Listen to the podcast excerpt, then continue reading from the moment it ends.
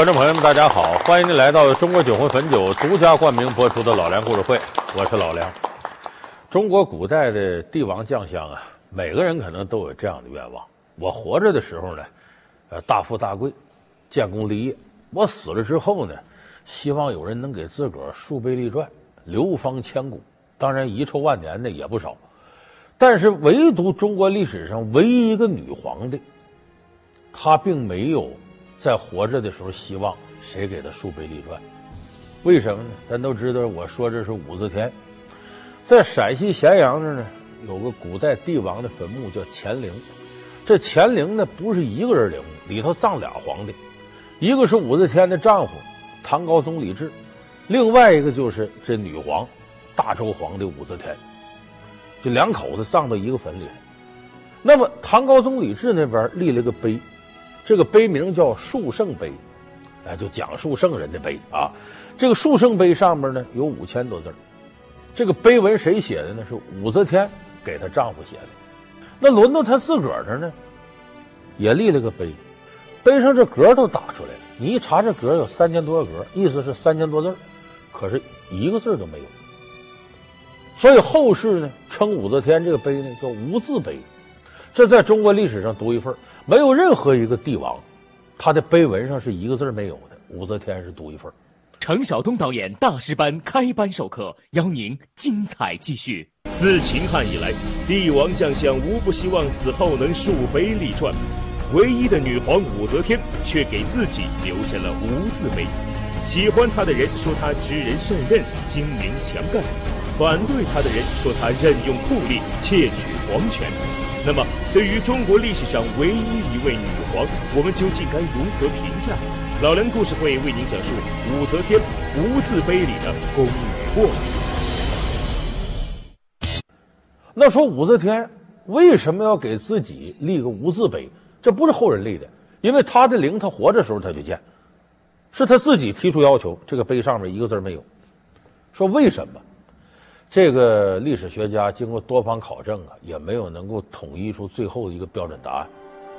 民间传说，武则天死前留下遗言，要给她自己竖一座无字碑，意思是自己的功过让后人去评说。也有一种说法是，武则天认为自己功绩太多，用文字无法记述。这两种说法都没有史料记载，只是后人的猜测。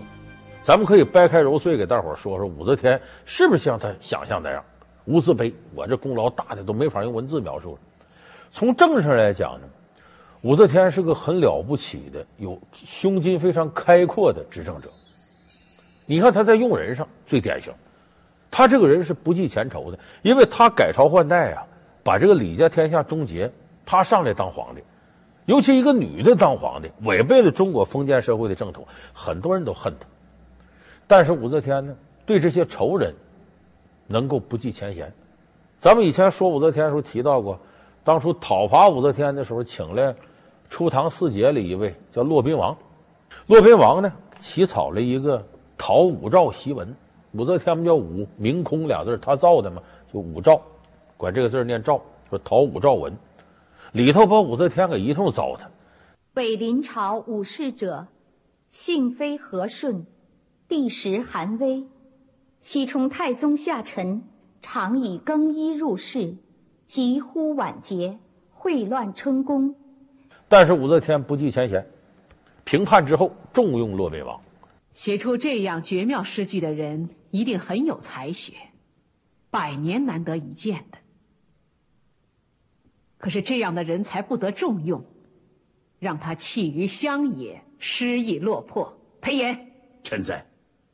这不是你这个做宰相的罪过吗？再都知道武则天身边有个女秘书，官当的也不小，上官婉儿。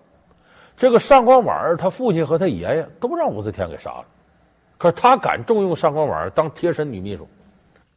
这首五言诗是你写的吗？正是奴婢的拙作。以后，你就做我的进士秘书，跟我做个伴儿吧。可奴婢，奴婢是罪臣的孙女。我要的就是你这个罪臣的孙女，奴婢谢恩。不必了。就说武则天这个胸襟，相对来说是非常开阔的，而且她那个时候用人不拘一格，因为原来呢中国是门第观念非常强，就你这个上辈儿什么门第，到你这辈儿该怎么样怎么样，这就造成了呢贵族系统啊内部循环，近亲繁殖，他要没能耐就全完蛋，所以这科举呢有一个好处，它可以使平头百姓平步青云进入到体制内。武则天把这方面发扬光大了。以朕之见，从乡试起，应将官员举荐尽废之。无论是何出身，有无门第，皆可奉诏应试。三试之后，再将重榜进士集于我殿堂之上，朕将亲自面试之。如此。则可广纳人才，且再无流弊可言。由武则天开创的科举殿试，延演了近四百年后，北宋的皇帝进而将殿试的前三名命名为三元，就是中国科举中的状元称谓之始。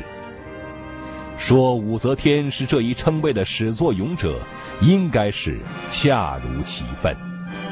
而且他还在唐太宗基础上，他有所创举。大家记得周星驰演过一个武状元苏乞儿。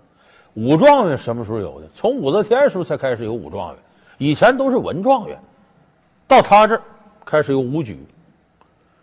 哎，就武状元从那个年代才开始有。所以武则天在这用人上不拘一格，尤其他呢从善如流，就你这个建议真好，他宁可推翻自己原先那些。那么咱再说文化上。武则天是个有文化的人，而且也敬仰文化人。武则天字写的非常好，叫飞白体。它特点每个字都连笔字，而且每个字呢都露白，疏密有致，很有美感。他也喜欢这个王羲之。一打听呢，当朝当官的呢有一位，这位呢是王羲之第十代的孙子。他把他叫过来了。说我跟你商量个事儿，你家里有没有你老祖宗真迹了？拿来给我们看看。这位一听乐坏了，怎么着？这是皇上要我这玩意儿，这我就指日高升啊！二话没说，把家里头留的这个王羲之乃至他上边九辈人的真迹，他家书法辈辈都好，都拿出来了，献给武则天。没想到的是，武则天呢，把这些东西拿去之后呢，找来书法的高手，给我照着字儿啊，给我临下来。临完了以后呢，把他原版这个字儿啊，就是原来的真迹，找一流的裱糊匠都给裱好了，然后给人送回去。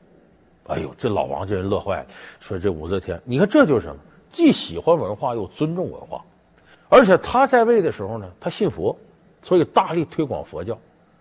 你看这个洛阳龙门石窟上边有个卢舍那佛，佛祖的法身。这卢舍那佛是唐高宗李治啊。呃，下令说，在龙门石窟山上雕这个大佛，说这大佛照什么模样雕呢？就照武则天模样雕。传说中，他是按照一个人的容貌塑造，而这个人的名望远胜于这尊大佛。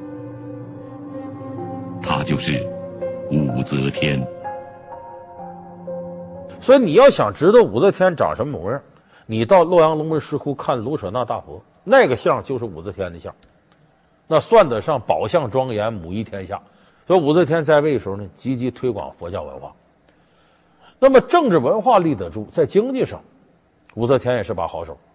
你看他执政的时候，他后来六十多岁当皇帝之前呢，他事实上是太上皇都当那些年，管理朝政，大约是公元六百五十二年到公元七百零五年，这五十多年间，这是有实据可考的。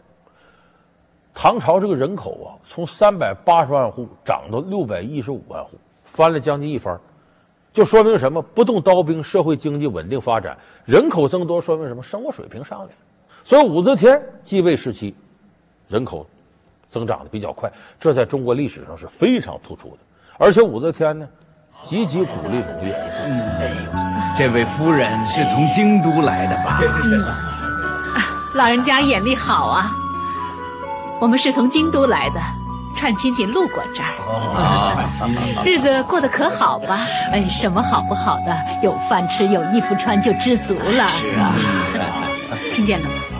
百姓有吃有穿，天下就太平。书上说，民以食为天，还有王者有道，体恤民心。这样才能国富民强啊！哦，果然是从京城来的，这位公子很有学问，以后定能做大官。你比方说，他的规定，这官怎么升职？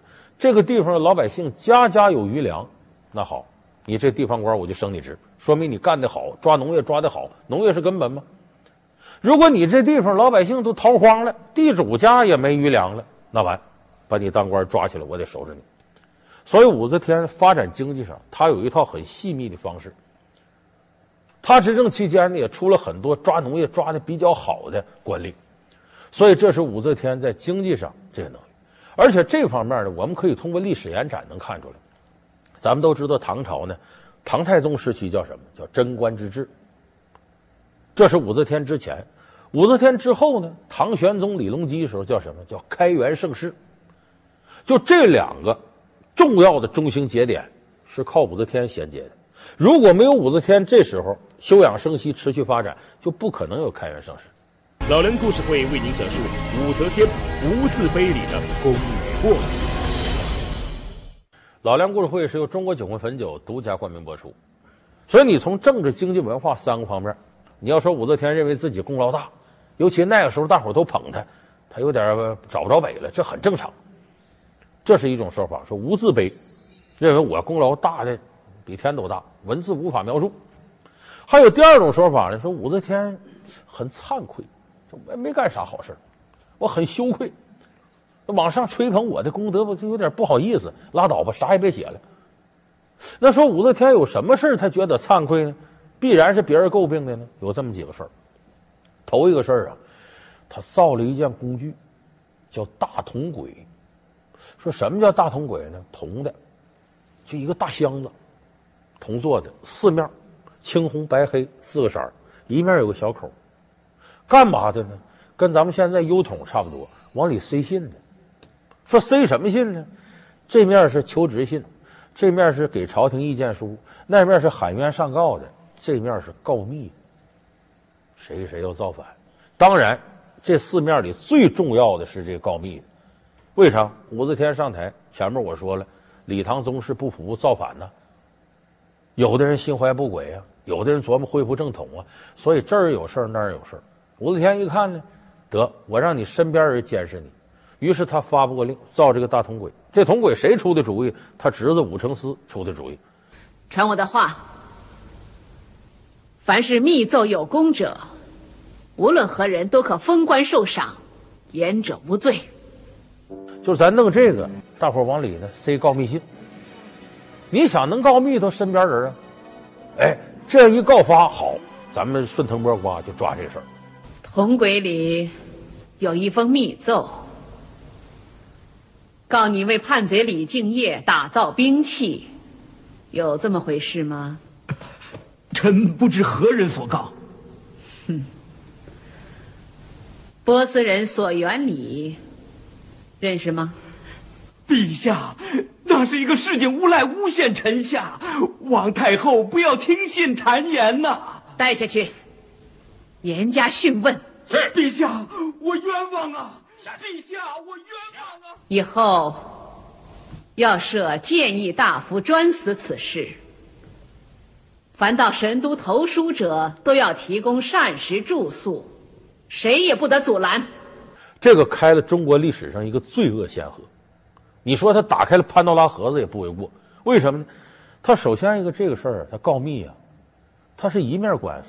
就说你告密了，我一查这事真的有人要造反，我重奖你，连升三级。但是，一查你是诬告，我也不处罚你。你想想，这事光有好事没坏事，没有成本在里头啊。那很多小人不趁这机会纷纷告状吗？再一个，这是第一个不利的地方。第二个不利的地方，在这个利益诱惑下呀，告密引发了人最恶劣的本性。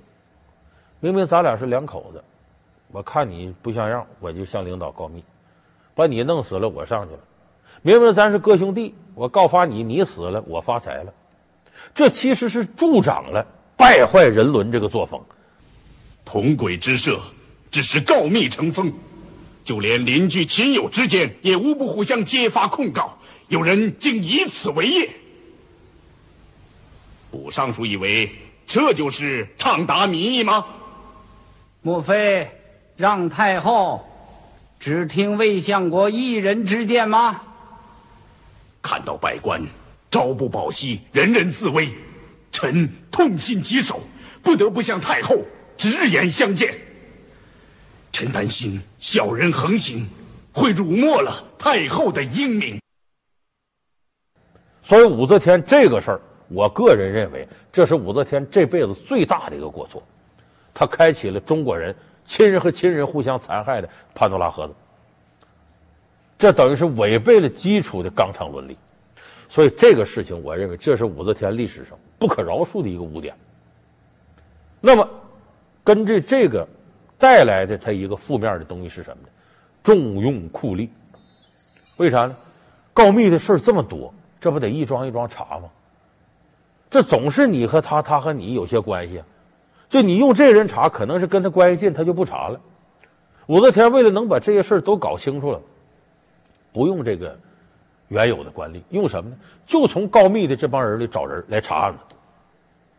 这些人多数很多都是无赖或者是底层，他进了朝廷里头没有任何靠山，也没有宗派，只能效忠天皇武则天，只能效忠他一人。所以武则天对这样人最放心。你知道你告的是谁吗？小人告的是东平王。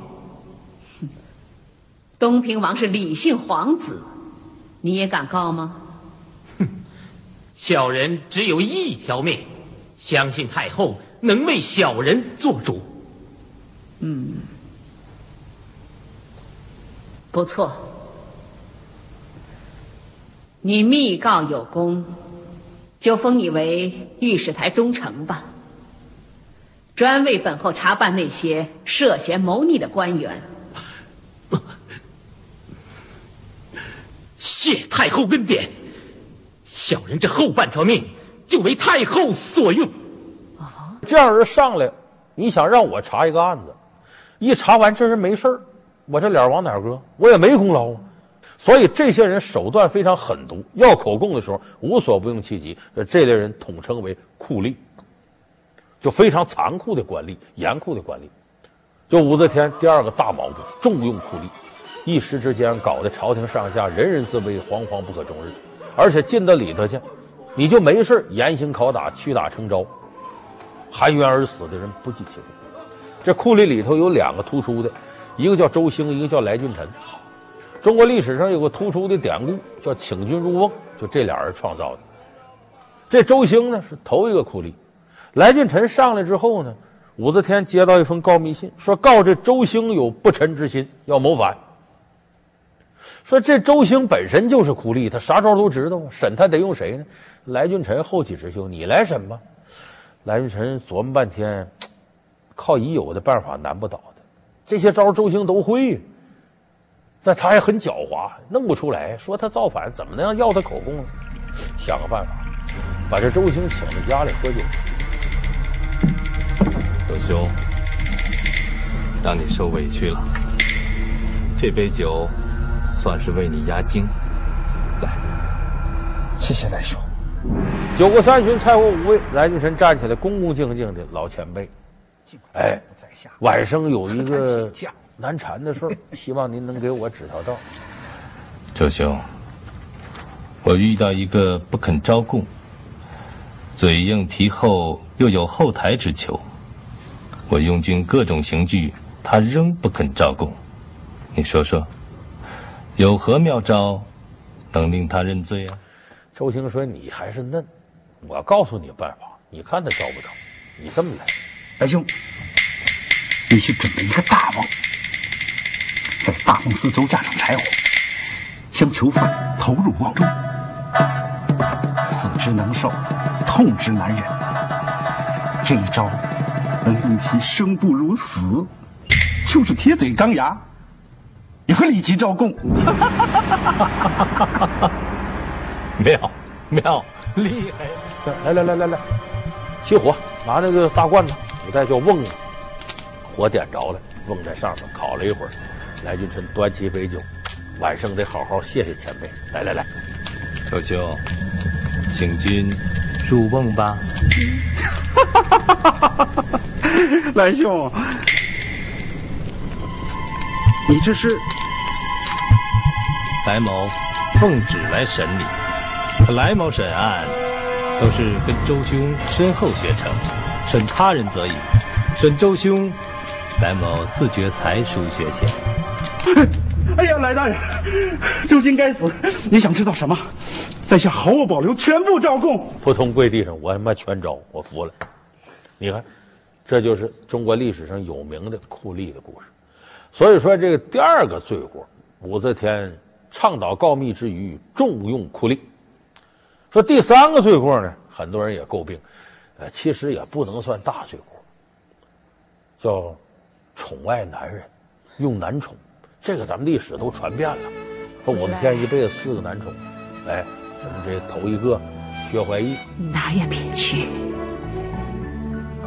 以后就留在宫中吧，啊？怎么样？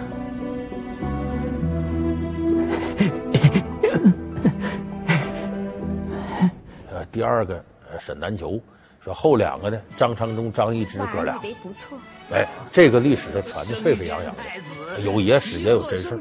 但是咱得承认呢，武则天呢，后来用这些男宠，她都已经七十多岁了，有那心都没那力了。她用这男宠干嘛？其实是心理安慰，也是女权主义一种象征。就说你男的当皇帝，甭管多大岁数，三宫六院七十二嫔妃。一堆女人，你都是你的。那我女的当皇上，我为什么不能反过来占有更多的男人呢？所以他用这种方式呢，来强化自己女权皇帝的合法性。所以这个是他用男宠的一个重要原因。当然，这个我认为不能算武则天一生的污点。哎，所以你看，这种说法说武则天羞愧呀、我没干好事啊，不好意思写。还有第三种说法，说武则天很聪明。你看我呢，一辈子干了这事儿呢，我也认为有好有坏。我来说呀，难免偏颇，是非功过任后人评说。将朕归葬乾陵之后，显儿必会为朕树碑于死。朕之悲伤须以子。千秋功罪，任后人评说。所以立个无字碑，恰恰说明了武则天功过任后人评说的本意。武则天是中国历史上唯一的女皇帝，她一生的功过受人评说。其中对他贬斥最多的，便是曾拥有男宠。那么，女皇的男宠究竟如何挑选？这几人在政治上有何作为？他们最终的结局又是怎样？老梁故事会为您讲述武则天的四大男宠。好，感谢您收看这期老梁故事会。老梁故事会是由中国酒魂汾酒独家冠名播出。我们下期节目再见。